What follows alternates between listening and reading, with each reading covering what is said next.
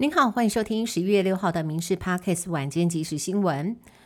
台南新化成功酱油厂三名资深员工进入两米高的酱油槽要清理的时候，疑似因为吸入发酵气体而昏迷。同事见状紧急切开除槽，将人拉出来，三人当下都失去生命迹象。消防队赶到之后，是以 CPR，一个人恢复自由呼吸，另外两个人送医之后也恢复呼吸，幸好员工都抢救回来。但是这一起事件是否涉及公安意外，恐怕还要再进一步厘清。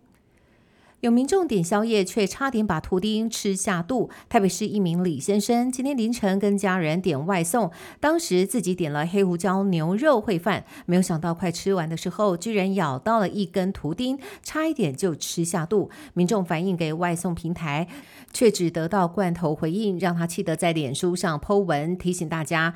那么实际在外送平台寻找这一间店，竟然有三间类似的店名都登记在同一个地址，而且卖的品相。也大同小异，卫生局已经展开调查，有关店家到底在哪里，是否真的害民众吃到图钉，就等调查之后再揭晓。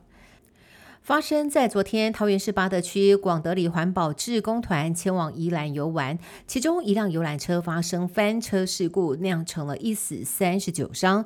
志工们今天一早带着沉重的心情搭车回桃园，有志工一想到不幸丧命的死者，声泪俱下。死者的先生也还在加护病房救治当中。肇事的司机前往三星分局侦查队做笔录，全程不发一语。不过，这辆游览车仅出厂四年，为何会发生意外，引发讨论。而运安会人员也前往现场调查，但是再怎么调查，还是平复不了死者家属的悲痛。台中通往南投的一三六线山路，昨天凌晨有上百台机车族大搞车距，还从山路呼啸骑进了南投国姓地区，妨碍住户安宁，遭到检举。没有想到警方来到现场，机车族竟然还跑给警察追。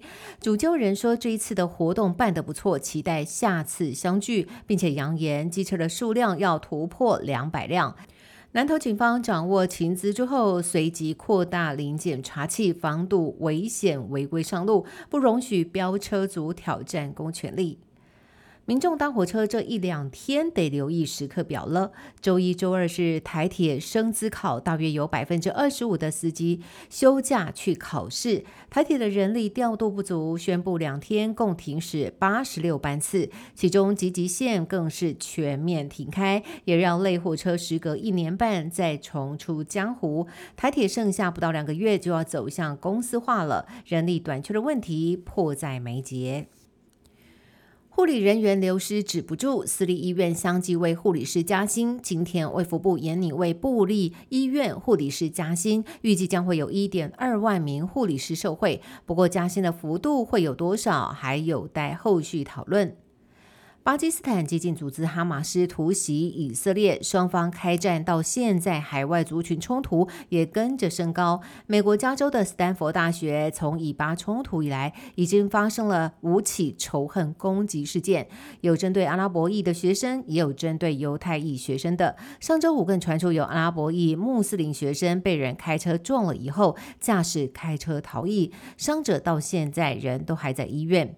仇恨事件已经造成了学生心理。压力，阿拉伯裔的同学之间甚至开始结伴去教室，避免落单发生意外。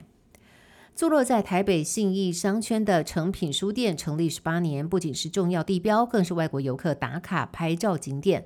二零二零年也接棒伦敦店，打出了二十四小时不打烊的旗帜。不过因为租约到期。新意成品确定在今年的十二月二十四号熄灯，书店举办大拍卖，不少的新书都是铜板价，吸引书迷来捡便宜。每天的人流成长两成，甚至部分餐厅预订也客满，已经预约到了十二月。以上新闻由民事新闻部制作，感谢您的收听。更多新闻内容也请上民事新闻官网搜寻。